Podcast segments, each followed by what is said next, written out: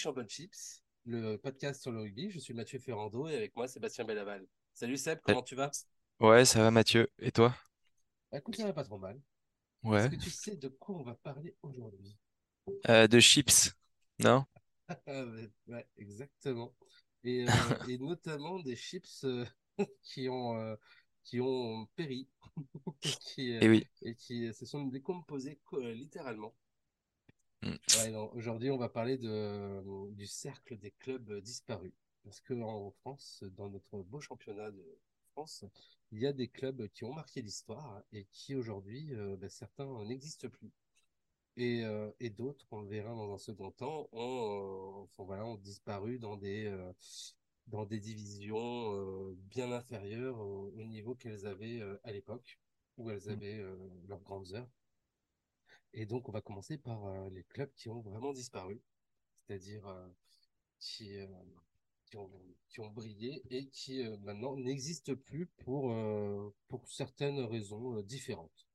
Le premier en, en question, on va commencer par l'Olympique de Paris, qui est un club parisien qui a été créé en 1895 et qui a disparu en 1902. Il a quand même, sur cette courte période, eu un titre de champion de France en 1896, deux finales perdues en 95 et 97. Euh, donc, créé en 1895, euh, dès la première année, ils sont en finale. La deuxième, ils le remportent. Et, euh, la troisième année, ils sont encore en finale. Après, en 1902, en fait, ils fusionnent avec le Racing Club de France, tout simplement. Je t'en avais parlé hein, dans Ouais.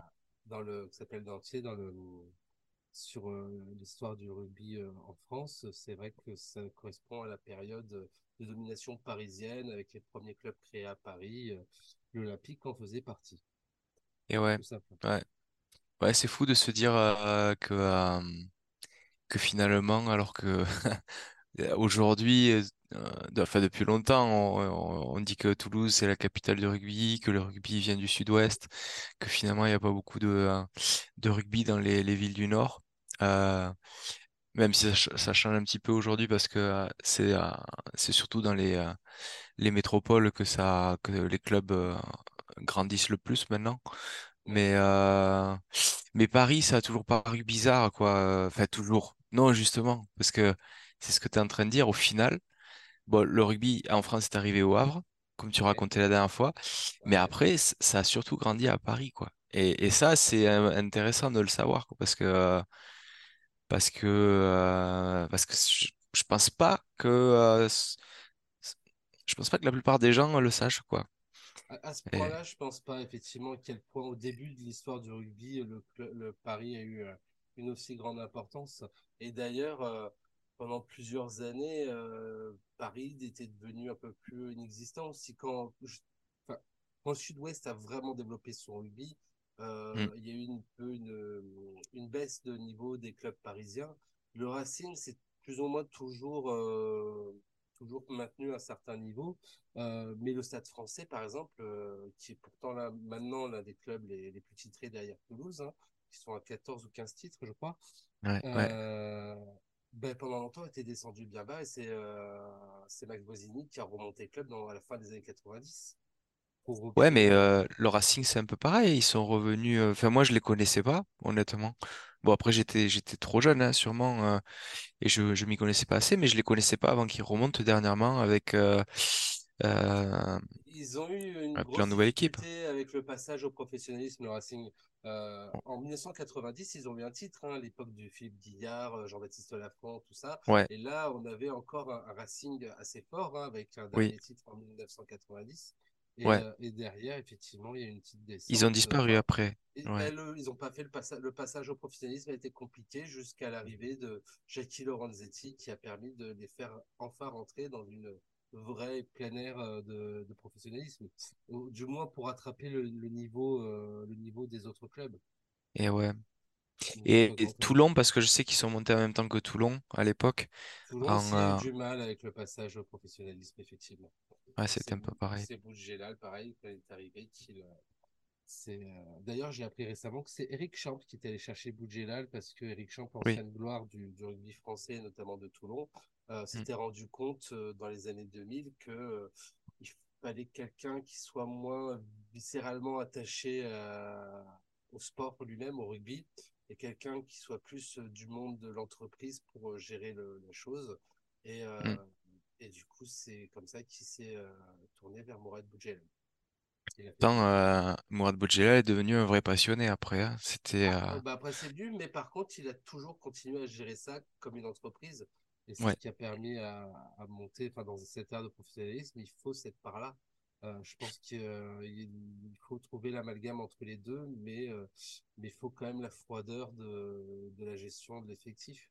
Et ouais, alors on dit toujours euh, waouh, c'est Mourad Boudjelal qui a révolutionné ça, qui a amené le côté un peu entreprise dans le rugby. Mais finalement, la vision, la première vision, elle est de Eric Champ, quoi. Ça, c'est pareil, ça se sait pas, quoi. Ou Bah peu. ouais, c'est- là, c'est vrai que cette semaine, ils ont, le RCT a inauguré euh, le Hall of Fame de, de Toulon, le premier club français à avoir un Hall of Fame. Et euh, Hein, c'est à l'occasion de- d'une interview en marge de, de cet événement euh, toulonnais que, qui parlait de ça. Et que, ok. euh, je, je l'ignorais avant, et c'est vrai que c'est vrai que On va revenir à- au club disparu Oui. après cette petite interlude. Euh, le deuxième dont je voulais parler, c'était euh, l'Union sportive de Quillan.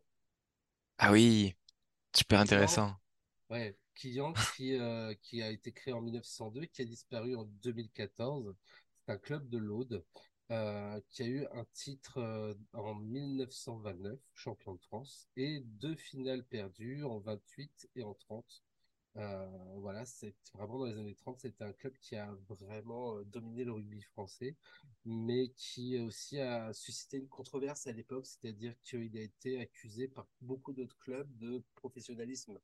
Quillan, c'était une ville à l'époque de 3000 habitants euh, et qui se retrouvait avec des joueurs euh, d'une qualité athlétique euh, et, qui était, enfin, et technique qui était très surprenante par rapport aux exigences de l'amateurisme.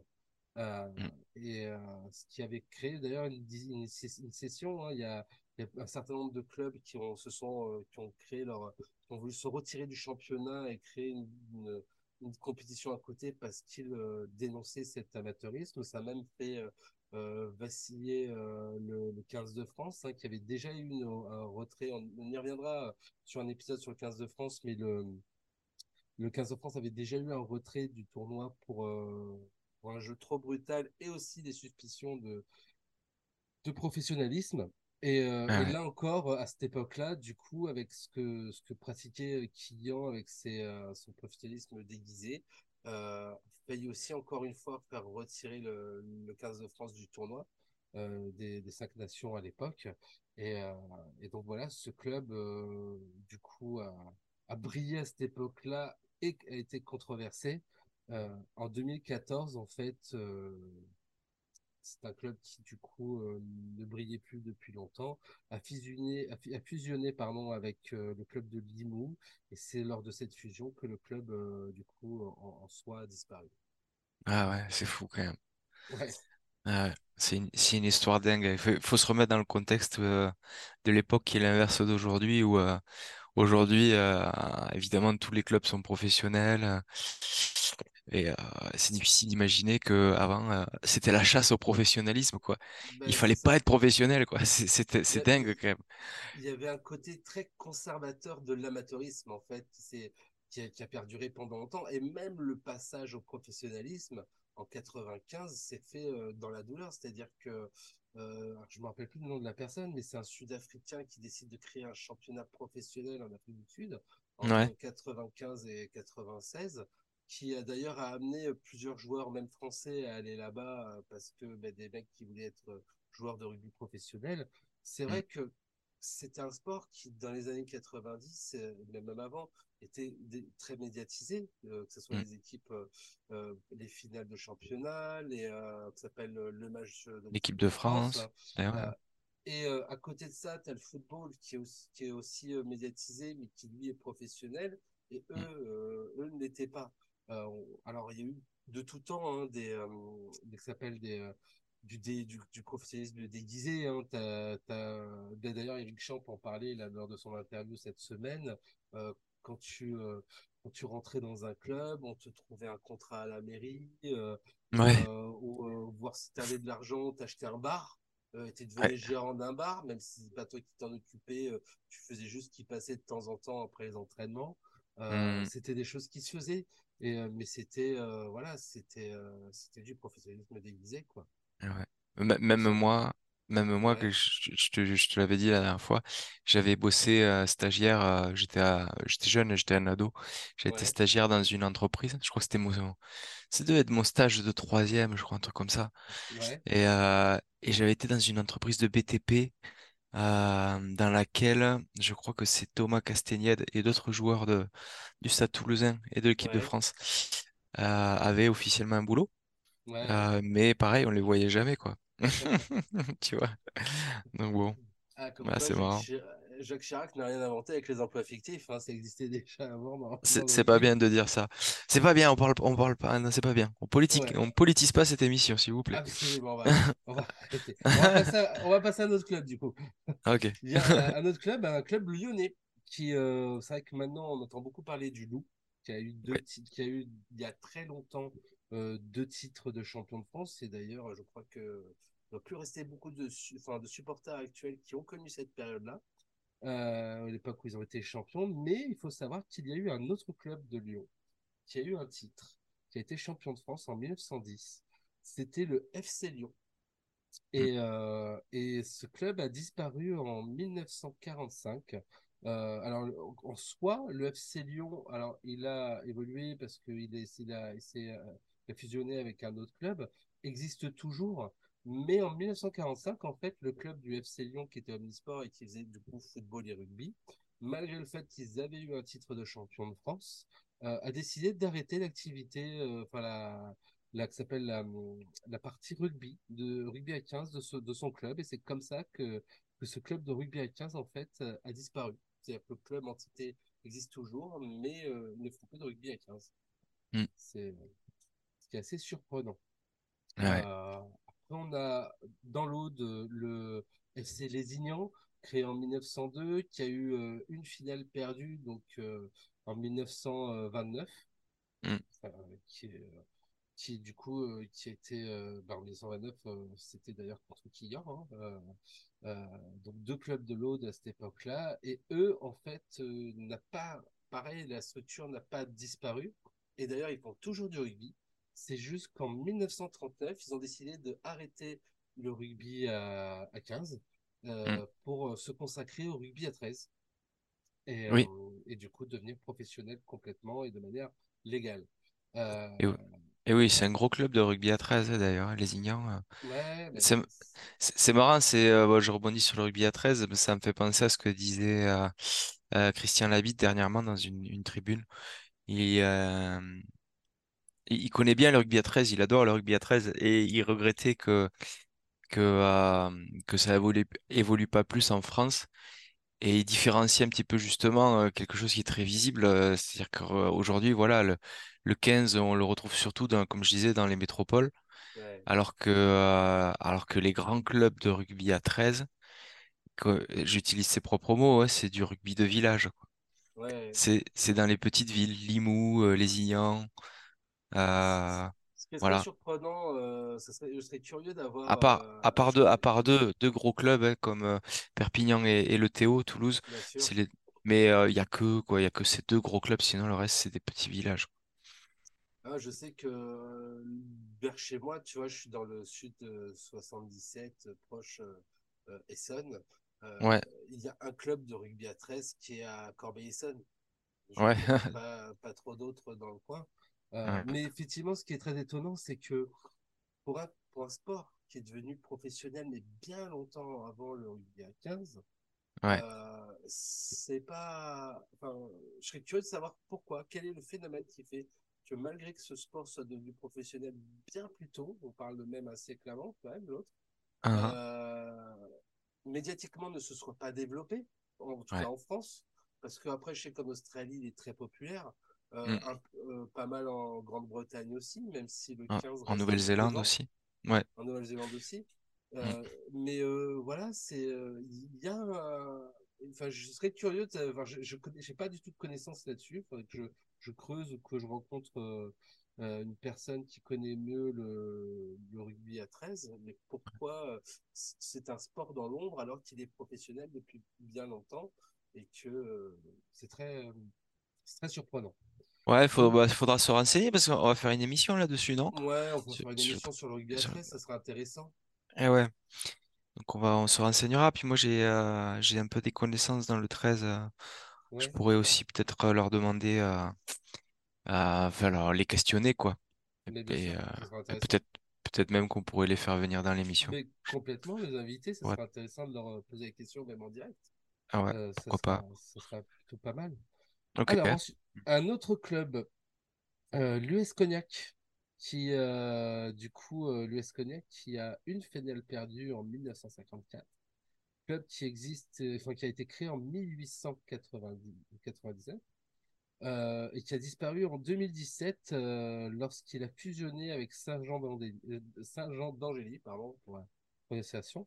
Donc l'USC qui, du coup, c'est à ce moment-là que l'US Cognac a disparu hein, après avoir été vice-champion de France en, en 54. Et euh, l'USC maintenant est un club de national. Euh, ils ont fait une structure professionnelle, ils ont apparemment un très bon centre de formation et d'entraînement. Maintenant, au niveau de l'équipe première, ça reste difficile parce que là, cette année, ils sont en national, mais ils sont bons derniers de la nationale, donc ils vont très certainement euh, être rétrogradés en national 2 à, la fin de la saison. Euh, mais en tout cas, l'US Cognac euh, n'existe plus euh, à proprement parler. Ouais, ouais. Autre club qui a pareil existé, qui lui pour le coup avait gagné un titre, c'est le club de La Voulte.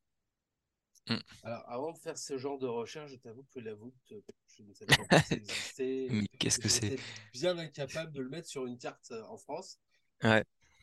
Et donc ce club qui a été quand même créé en 1907 euh, et qui a existé jusqu'en 2010 a quand même gagné un titre de champion de France en 1970. Mm. En 2010, euh, il disparaît parce qu'il fusionne avec le club de Valence. Euh, à ce moment-là, du coup, ça devient euh, la- le club de Valence La Volte. Mm. Le, le Rock, d'ailleurs, qui s'appelle. Et euh, en 2016, ce club de Valence La Volte euh, fusionne euh, avec Romans, club euh, où était formé quelqu'un qu'on connaît très bien, Philippe Saint-André. Ah yes. Ok. Et là, du coup, on va avoir un club qui va devenir Valence Romain Drôme, la Drôme, et qui du coup ne porte même plus le, le nom de la voûte euh, dans son, dans son, dans son, dans son Ah titre, en fait. Mm, mm, Euh, donc voilà. mm. Le dernier club qui a disparu, sur lequel je voulais euh, vous- parler, euh, c'est le Racing Club de Nice, qui a été à, voilà, le, le- Nice a été quand même longtemps une place forte du, du championnat de France de, de rugby hein, sur la Côte d'Azur et, et se tirer la, la bourre avec Toulon hein, sur, sur la Côte d'Azur. C'est quand même un club qui avait été créé en 1912, qui a eu une finale perdue en 1983, Mm. un an avant ma naissance Ouais. et, euh, et qui, euh, et qui a disparu en 2001, pareil, qui n'a pas passé le cap du professionnalisme ou qui a essayé de le faire, mais, mais du coup, ça s'est mal fait et le, le club est parti en, en liquidation. Ouais. Euh, derrière ça, euh, Nice a toujours eu à cœur d'avoir un club euh, de, de rugby, donc ils sont repartis un peu de zéro à ce moment-là, et ils ont créé un club qui s'appelait le Rugby Nice Côte d'Azur Mm. avec des couleurs très différentes. hein. C'est-à-dire que le, le Racing Club de Nice, on était sur du, du jaune et bleu. Euh, quand on, on part sur le Rugby Nice Côte d'Azur, là, on est sur du violet euh, et blanc, toujours avec le même symbole. Par contre, l'emblème de l'équipe et de, Nice, ça reste un aigle, faut le savoir. Euh, et euh, ce club bah, va disparaître euh, en 2012. Et là, en 2012, on, recrée un nouveau club euh, qui est, qui est maintenant le Stade Niçois. Et le Stade Niçois, euh, bah, euh, se structure euh, de manière beaucoup plus intelligente, euh, prend le temps d'avancer. Ils sont actuellement en, en- en national. Mais donc voilà, on a toujours un club à Nice, mais le club emblématique qui était le Racing euh, Rugby Club de Nice, lui a disparu. Donc. Maintenant, je vais venir sur les clubs qui existent toujours, mais qui, euh, mais qui pour le coup euh, ne font plus partie de, de l'élite du rugby euh, alors qu'ils l'ont longtemps été. Donc, Mm. le premier qui, qui vient, c'est le SCUF, le Sporting Club Universitaire de France, donc qui a été créé pareil au début au début du siècle dernier, qui faisait partie de c'est un club parisien qui qui faisait partie des clubs dont on parlait tout à l'heure, hein, des grands clubs euh, parisiens de l'époque avec le Stade Français, le Racing, l'Olympique. Il y avait aussi le SCUF qui a été deux fois vice-champion de France d'ailleurs en 1911 et 1913 et qui maintenant évolue en, euh, en honneur régional, c'est-à-dire euh, euh, la huitième division française. Donc voilà, c'est devenu vraiment, ce n'est plus qu'un club amateur, concrètement, de division honneur. On a Ouais. aussi euh, le Stade Nantais. Le Stade Nantais, qui pareil est un très ancien club, qui, euh, qui en 1917 a gagné ce que ce qu'on a, enfin, une, une, une compétition sur laquelle je reviendrai après, que c'était la, la Coupe d'Espérance, mais c'est un peu, c'était un peu les, la Coupe de l'Espérance, c'était un peu l'équivalent du championnat de France. Mm. Pourquoi l'équivalent? Parce qu'on était en pleine Première Guerre mondiale, mais j'y reviendrai juste après. Et Le qui, championnat de euh, France ou la, ou la Coupe de France, tu veux dire? non, non, non, le championnat de France. Je, vais je Ah vais y ouais, revenir après, je vais expliquer la différence euh, sur les compétitions qui ont disparu. Euh, et donc, c'est un club qui maintenant évolue en, en Fédéral 1 et euh, qui, euh, on n'est pas à l'abri de les voir revenir à, à- à un haut niveau dans, dans les- la prochaine décennie parce que bah, là, actuellement, par exemple, leur manager, c'est Mirko Be- Bergamasco, l'ancien centre ailier de- du Stade français et de, et de l'Italie. ah ouais. Euh, et puis ça reste une grosse métropole, donc euh, il y a, euh, il y a du potentiel à, à accueillir une vraie grosse équipe et c'est un club qui est assez ancien. Ce serait bien. hein. Moi, j'ai toujours rêvé de voir du rugby en, en Bretagne. Je trouve Mais, que ça serait, ça ferait des, bons rugbyman, une bonne mentalité. mais il y en a, regarde Val, là, ils sont cette année performent et, et sont en phase de se qualifier pour les phases finales de la Pro D2. Le club Hein, de Vannes, qui d'ailleurs, euh, un peu à l'image, de, alors sur un stade moins grand, mais un peu à l'image de La Rochelle, c'est un club qui depuis euh, plusieurs années joue quasiment tout le temps à guichet fermé et sont dans de constantes euh, recherches de comment agrandir le stade. Stade qui hein. est en plein milieu de la ville, ce qui est un peu compliqué. Mm. Ensuite, un autre club qui a, qui a qui, pareil, descendu, qui est parti loin, l'US Carnot, club du Tarn, qui a gagné un titre en 1951. Donc un, un ancien champion de France, qui lui évolue du coup en Régional 2, c'est-à-dire la neuvième division française, Ouais. et donc qui est descendu euh, plutôt, plutôt, plutôt loin. On est vraiment Plutôt bas, euh, ouais. Ah ouais, c'est fou. qui est amateur maintenant. Alors là, Mm. on va parler d'une légende euh, du rugby. hein. On en avait déjà parlé euh, sur l'histoire de- du rugby en France, le FC Lourdes, hein, qui a huit Ouais. titres de champion de France et qui actuellement euh, est en Fédéral 2 et chaque année se bat pour pas descendre plus bas. Mm. c'est devenu, enfin voilà, c'est la sixième division française. C'est bah, comme on en parlait l'autre fois, hein, c'est, on va pas revenir dessus trop longtemps, mais euh, voilà, c'est une petite ville euh, qui vit surtout du tourisme. euh, Il n'y a pas de, de vraie possibilité de gros partenariats autour. Ouais. Mais pourtant, moi, j'y suis, j'y suis allé à Lourdes il y a quelques la années. dernière fois. ouais. Et, et c'est vrai que ça m'avait marqué. J'ai vu plein de terrains de rugby un peu partout Ah, autour du de, centre-ville, tu vois. c'est Ouais, une ouais. terre de rugby, hein, mais c'est vrai que maintenant, pour rivaliser à des- avec des clubs, euh, enfin, Et ouais. revenir au haut niveau, c'est compliqué. Et ouais. De C'est compliqué. Et toute façon, tout d'ailleurs, le, ah, toute la région, là, entre Tarbes, Pau, voilà, venir. Lourdes, c'est vraiment de la terre de rugby. Un autre club, c'est le Stade Tarbé, hein, qui a deux titres de, de champion de France et une Coupe de l'Espérance, qui évolue en national et, euh, et, qui, euh, et qui se bat pareil pour, euh, pour rester à ce niveau-là, pour pas descendre plus bas, mais, qui n'a plus Ouais. les moyens. Euh, À un moment donné, ils avaient fusionné avec, euh, avec l'Anne-Mezan, mais euh, pendant deux trois ans, la greffe a pas pris, donc euh, le, les clubs se sont séparés pour reprendre leurs entités, leur entité initiale. Ok. Euh, c'est compliqué. hein. Mm. Ensuite, bon voilà, ça c'est vrai, le, le bassin des Hautes-Pyrénées, entre guillemets, Ouais. une vraie terre de rugby. hein. Mm. D'ailleurs, le meilleur joueur du monde actuel, Antoine Dupont, euh, euh, vient de, de, cette, euh, de, cette, de, cette- de ce lieu-là. hein. Je crois qu'il vient d'un petit village à côté de Bagnères de Bigorre, si je dis pas de bêtises. Ah oui, je crois aussi, ouais, ouais, ouais, euh, on est, on est vraiment sur un- une terre de, de formation et, de, de grands, qui a sorti de tout temps des grands talents du rugby. Euh, Mais il y a là, mais il y, en a beaucoup en équipe de France, quoi. An- Antoine Dupont n'est pas le seul, non? Il a, a- de ce secteur-là, je sais pas. Après, je sais qu'ils sont plusieurs. à- et Ensuite, il est allé à Auch pour, euh, ouais, ils se sont retrouvés à Auch, je crois, ou en- en rencontrés à. Ouais, Voilà, mais, mais euh, comment il s'appelle euh, Il y a Anthony Al- et Aldrit Aldrit, aussi ouais. Bourgarit aussi, ou Graou. Euh, Mm. mais euh, Aldrit, lui, est vraiment du Gers. Tu vois, euh, Oui, je d'accord. Jelonche aussi. C'est Mm. euh, c'est vraiment Dupont qui venait de, de ce secteur-là. Euh, Mm. ensuite, un autre Le Gers, le Gers, tu vois, attends, pardon, hein, mais je rebondis sur le. Gers. Je sais plus qui c'est qui disait ça. Je crois que c'est Antoine Dupont d'ailleurs. Ou c'est euh, c'est quelqu'un qui rebondissait sur exactement ce qu'on est en train de parler euh, en disant que c'est dommage. Ah non, attends, c'est qui? Je crois que c'est mince, l'entraîneur de Castres. Ouais, comment il s'appelle? Là, en ce moment, c'est Davidson, et tu parles peut-être Ah, de, ce- celui d'avant. Broncan, ouais, Ouais, Broncan, voilà. Qui disait, ouais, qui, de- qui est de là-bas, je crois aussi. est de Hoche, oui, bien sûr. Son Il est de H. son père, Ouais, Henri Broncan tout court, a, a été longtemps le, le, le manager de Hoche, d'ailleurs. ouais.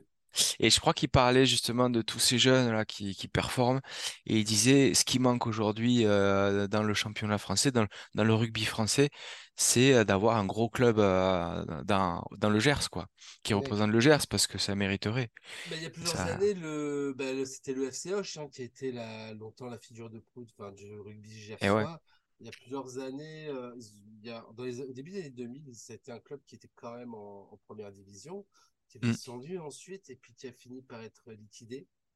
Mais euh, un peu à l'image de Nice, ils ont recréé un club et, euh, et c'est le FC Hoche est devenu le RC Hoche.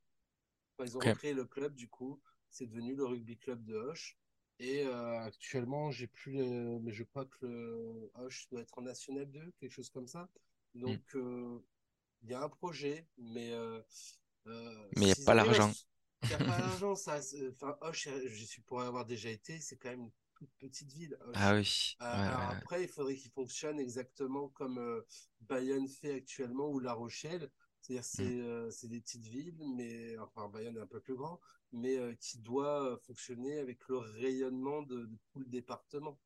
D'une entreprise. voilà, et ouais. tu vois, si le FCH devient vraiment la, la figure de pro emblématique de tout le Gers euh, avec euh, ben, des partenaires de, qui viennent de tout le département, peut-être qu'ils Mm, pourraient euh, copier un modèle économique comme celui de La Rochelle ou de Bayonne actuellement, qui, euh, qui part là-dessus et qui est, à mon avis, beaucoup plus pérenne hein, que, que le mécénat.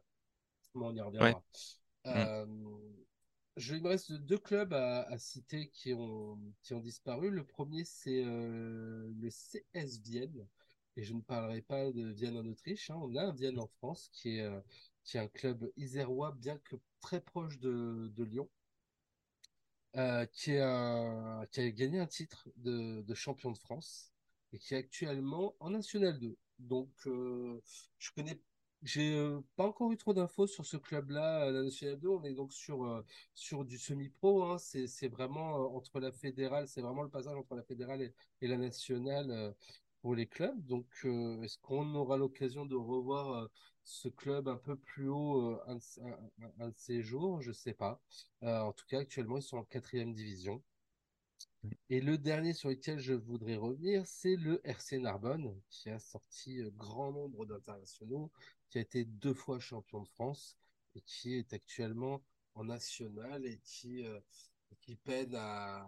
Alors là, ils sont euh, milieu de tableau, je crois, de national. L'an dernier, ils étaient allés une année en Pro D2, mais ils se sont fait rouler dessus par tout le monde et ils ont fait Mm. l'ascenseur, ils sont redescendus en national.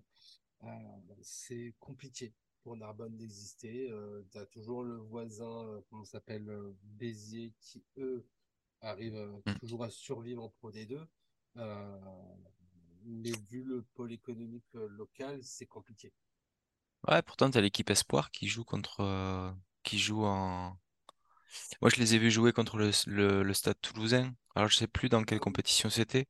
Effectivement, le RC Narbonne a toujours été une terre de, de grande formation euh, en termes de, de rugby. hein. Il y a eu des grands noms qui ont été formés euh, à Narbonne. Euh, je pense, euh, enfin moi, j'ai en tête euh, les Spanghero, par exemple, euh, qui, Ouais. qui, qui, qui viennent de là-bas, mais il y en a eu d'autres. hein. Euh, D'ailleurs, au début des années 2000, euh, ils avaient pas trop mal pris la, le virage du professionnalisme, mais ensuite, euh, euh, quand les clubs ont commencé à avoir beaucoup plus de partenaires, tout ça, et qu'ils n'ont pas réussi à suivre, maintenant ça devient compliqué. Mm. Mm. Voilà, voilà. Et donc, euh, ensuite, je voulais parler de quelques compétitions qui ont disparu aussi. Euh, Et avant, de partir sur une compétition, quand même, je, il faudrait peut-être parler quand même de Béziers, non? Béziers. Bah, oui, je, je me doutais que allais parler de Béziers.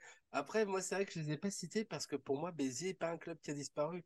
Ils sont en Pro D2, ils ont fait quelques allers-retours avec, alors ils sont plus au plus haut niveau comme ils ont pu l'être euh, dans les années euh, Ah bah ouais. 70, 70, où là, ça a Ouais, vraiment ils, été un ils ont, club ils, ouais, ils ont tellement dominé quand même. Ça a été euh, le plus grand club à un moment donné pendant longtemps.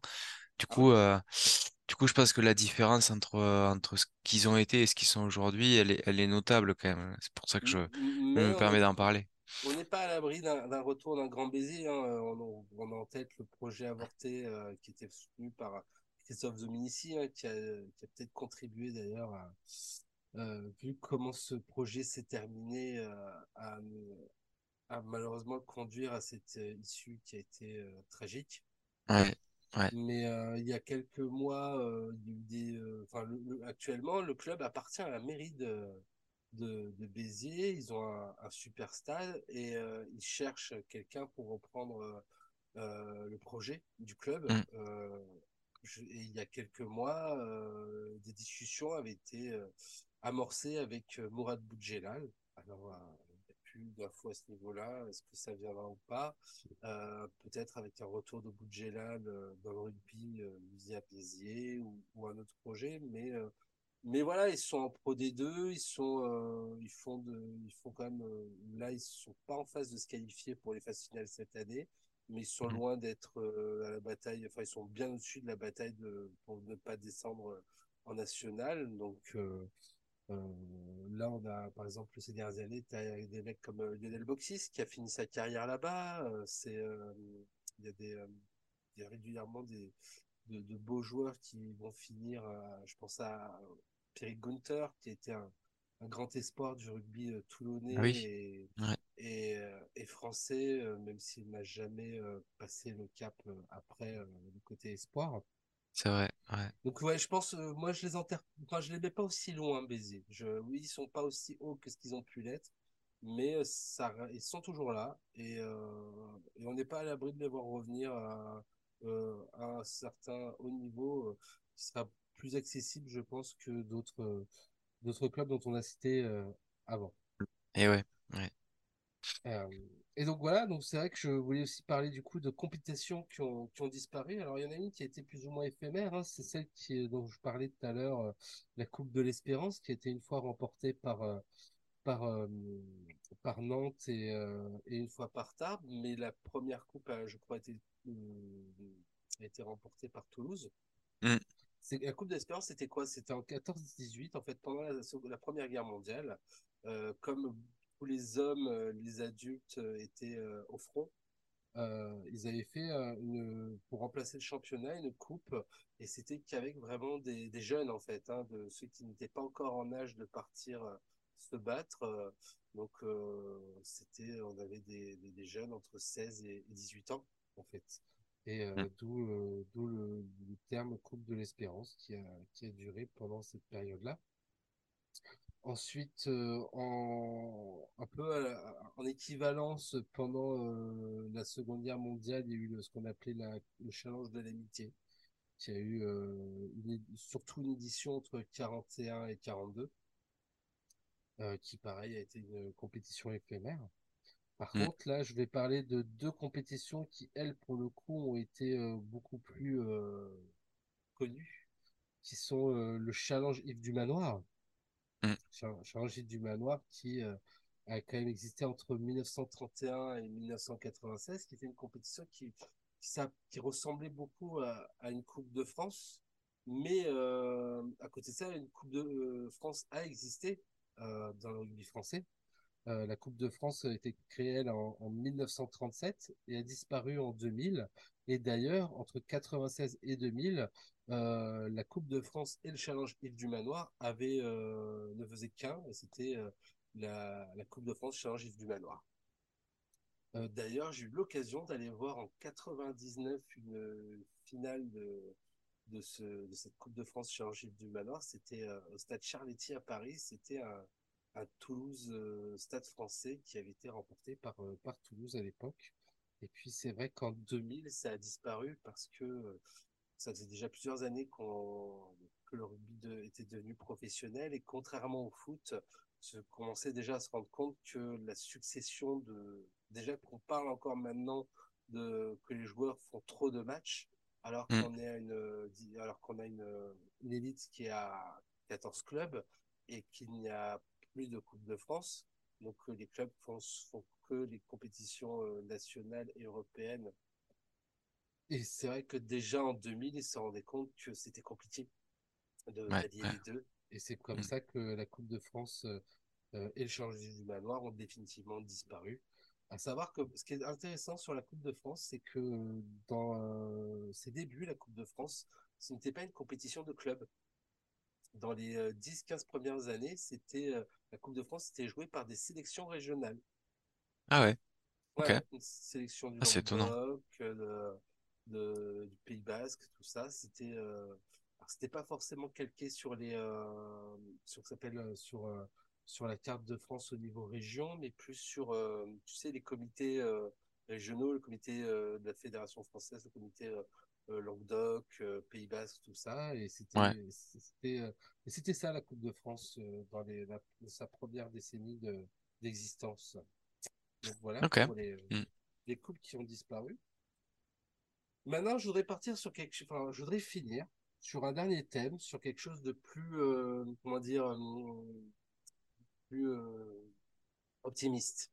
Euh, on va se porter sur l'avenir et euh, qu'est-ce qui, euh, après quelques recherches et observations, qu'est-ce qui, selon moi, sont des clubs qui vont, parce qu'il y a des clubs qui risquent d'émerger dans les prochaines décennies à venir, euh, et il y en a plusieurs qui ont des projets qui partent de loin, hein, mais qui ont vraiment de beaux jours devant eux. Et, euh, on n'est pas, on est complètement pas à l'abri de, voir ces clubs devenir vraiment des places fortes du rugby à l'avenir. Euh, le premier que, dont je voudrais parler, c'est l'AS Monaco. Ah ouais? Monaco, euh, ouais, on développe son équipe de rugby à 15. À, à, Euh, à, à 7, ils sont pas mauvais, je crois. Ils ont ben, gagné le, le, ça, le Seven, là.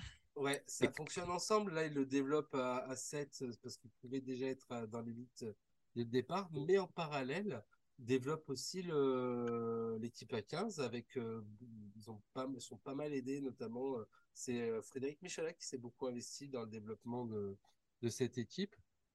Et d'ailleurs, il a été le manager de l'équipe à 7 euh, pendant et ouais, plusieurs années. là. ouais, ouais, Euh, donc là, actuellement, ils sont en Fédéral 2, je crois, ou Fédéral 1, mais ça se structure petit à petit. Et et euh, comme on a vu que l'AS Monaco, après le football, qui est un club emblématique du football, est devenu euh, a développé euh, dans un premier temps ensuite le, le basket avec la, la Roca Team, qui est devenue une, une belle équipe de basketball. ouais. Euh, ils ont dans le, dans le même objectif le, le développement de leur équipe de rugby à 15. Ok. Hmm. Mm. Le deuxième club dont je vais parler, euh, là, c'est un peu plus surprenant parce que ce n'est pas un club français. Alors, tu me diras, Monaco euh, n'est pas français, si c'est sous euh, protectorat français. c'est c'est le Servette de, de Genève, une équipe de, de Genève, en fait, qui a intégré la fédération française il y a plusieurs années. Et là, Mhm. on est sur une équipe qui, euh, ça fait six ans qu'ils sont euh, dans euh, le paysage rugby français. Euh, et ils sont sur euh, sept ans euh, d'existence dans le rugby français, sur euh, six promotions consécutives. Ok. Mm. Et, euh, et là, ils sont en passe de, ils sont très bien placés. Je crois qu'ils sont en Fédéral 1 et ils sont, euh, sont très bien placés. Ils sont deuxième, je crois, de leur poule et ils sont vraiment en passe de euh, d'intégrer euh, la Nationale 2 selon leur, leur fin de saison dès l'année prochaine. Donc on est euh, et euh, alors je sais qu'il y a beaucoup d'investisseurs, il y a certains investisseurs sud-africains qui sont euh, qui qui, qui, qui soutiennent l'équipe. Il y a une vraie structuration de la formation et de et du développement de, de ce club. Il commence à avoir aussi un certain public parce que là en Fédéral 2, là, je- c'est un club que je suis sur sur Facebook. Et, Ouais. et leur dernier match, ils avaient plus de 3000 euh, spectateurs dans le public pour un, pour un club qui est euh, actuellement qu'en Fédéral 2, enfin en Fédéral 1, pardon. Ouais, Ce ouais, qui est, ouais. euh, donc on n'est pas à l'abri d'avoir euh, Genève dans les années à venir qui va qui sera dans la- le plus haut de l'élite française. ouais, ce serait étonnant. Ok. Ça serait surprenant, ouais. ouais. Et euh, donc on y a le stade niçois dont je te parlais de, tout à l'heure. On va pas revenir dessus, on a déjà plus ou moins parlé, qui se structure et avec cette volonté euh, au niveau euh, du bassin niçois, euh, que ce soit au niveau ça, de revoir une équipe forte au niveau de, de Nice. Euh, Lille, ça fait plusieurs années, ça fait une bonne décennie qu'ils essayent de monter un, un- un gros club euh, du nord de la France, qui est Ouais. une terre un peu désertée par, par le rugby, surtout de haut niveau. Alors, les, les filles ont été plusieurs fois championnes de France à Lille euh, et, sont, et euh, continuent de performer. hein. D'ailleurs, les, euh, les, euh, les sœurs Mayence viennent de là-bas. Enfin, c'est, vraiment alors, il y a eu un premier projet qui était le LMR, le Ligue Métropole Rugby, qui, euh, qui s'est mal structuré à un moment donné, qui a fini par être en liquidation. Mais on a actuellement le club de l'Olympique Marcois qui, qui fonctionne bien, qui, enfin, qui s'appelle, qui, qui se construit petit à petit et, euh, donc euh, on a de grandes chances de voir un grand club euh, lillois et du nord de la France dans les prochaines années au plus haut niveau. Sur le même principe, c'est Strasbourg aussi, hein, qui depuis plusieurs années avec un échec d'un club qui a été qui a été aussi liquidé et puis un autre qui a été recréé derrière, qui essaye de faire un, gros club euh, du Grand Est entre guillemets euh, avec euh, Mm. avec Strasbourg, hein, qui qui donc du coup est en train de se structurer et peut-être voilà, c'est aussi l'objectif de répartir un peu plus le rugby sur le territoire euh, et de, de, de tirer euh, les autres euh, grandes régions qui sont absents du, du paysage professionnel actuel. et beaucoup, même si euh, il y a Paris, il y a Clermont, il y a Lyon, euh, il y a Toulon, euh, c'est quand même beaucoup de clubs du Sud-Ouest. Et, Et euh, oui. et alors que le, le club a quand même, un- enfin voilà, quand l'équipe de France joue à Lille, par exemple, le stade Mauroy est plein. Enfin, il y a un vrai public de rugby dans ces régions-là, mais qui sont orphelins entre guillemets d'un- d'une Une vraie équipe à, ouais. d'une Et vraie ouais. équipe à supporter. Ouais. Et le dernier, c'est Rouen, qui donc club normand. Euh, alors autant le Havre peine à, euh, à continuer d'exister. Je ne sais plus s'ils sont en fédéral 2 ou 3, le Havre.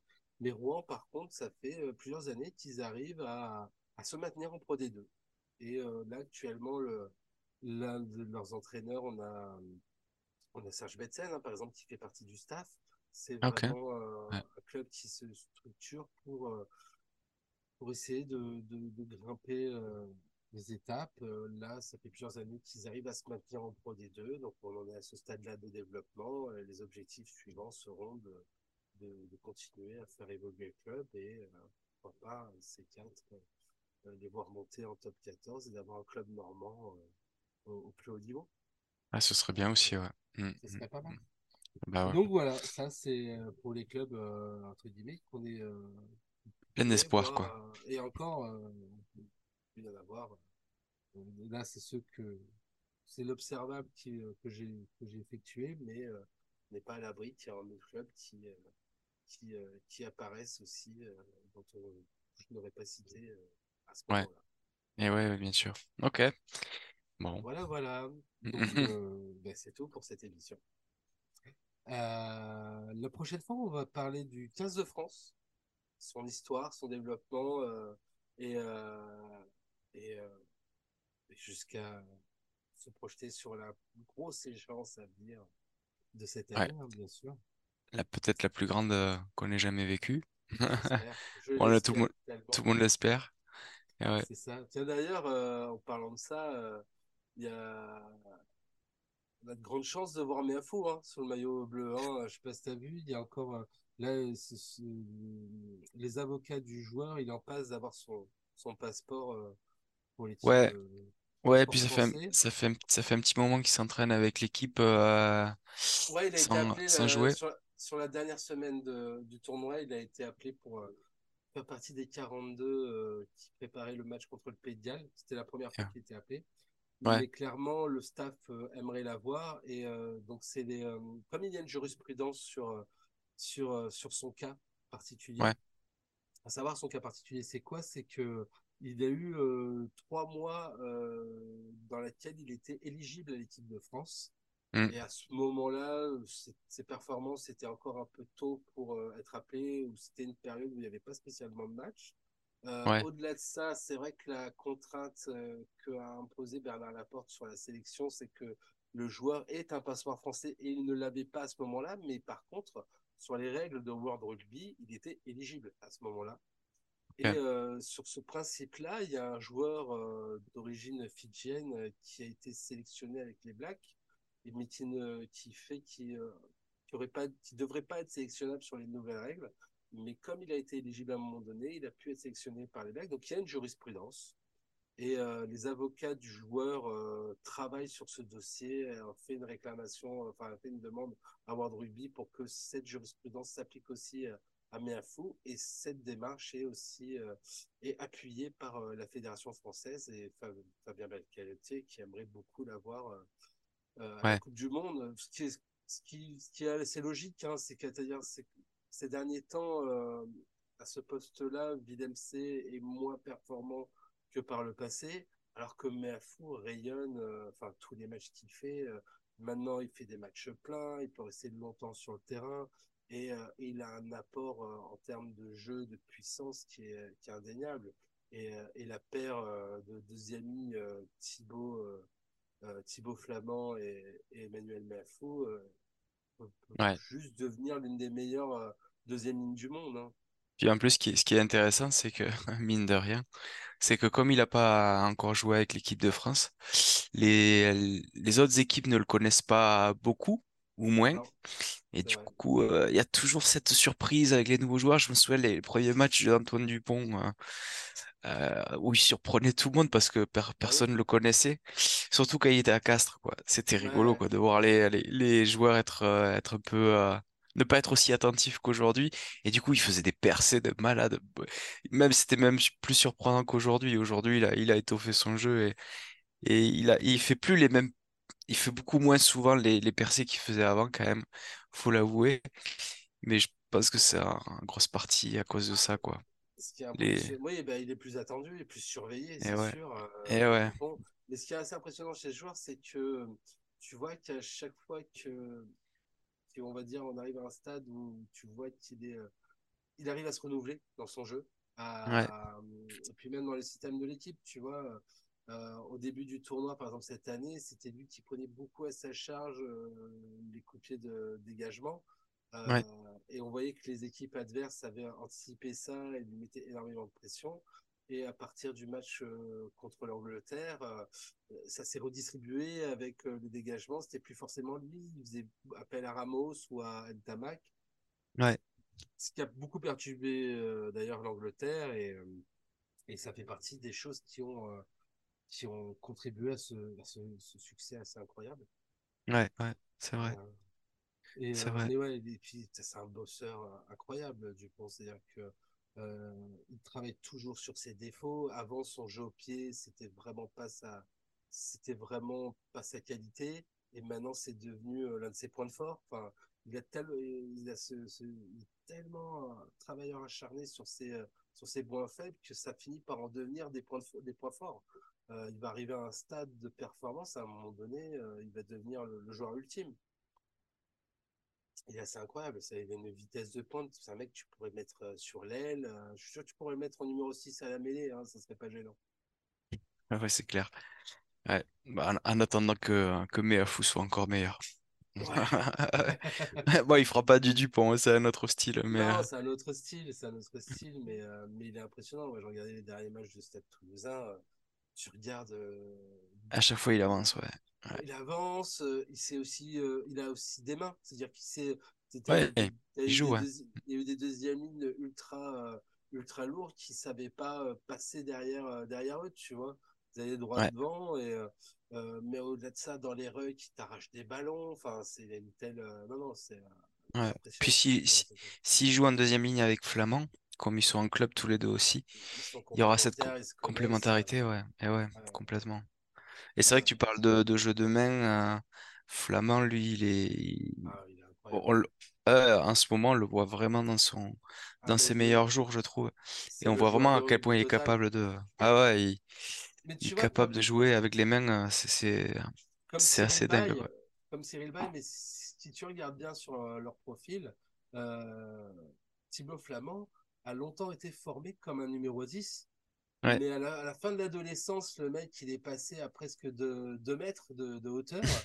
Euh, ben là, du coup, il est passé dans la cage, quoi. C'est- c'est- c'est- C'est-à-dire que tu as oui. la taille du mec, tu le mets deuxième ligne, tu le mets pas ouvreur, quoi.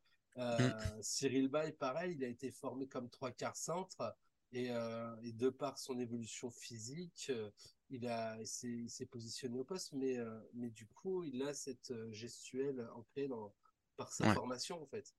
Et ouais, sûrement, ouais. Ouais, ouais. Et, Et ouais.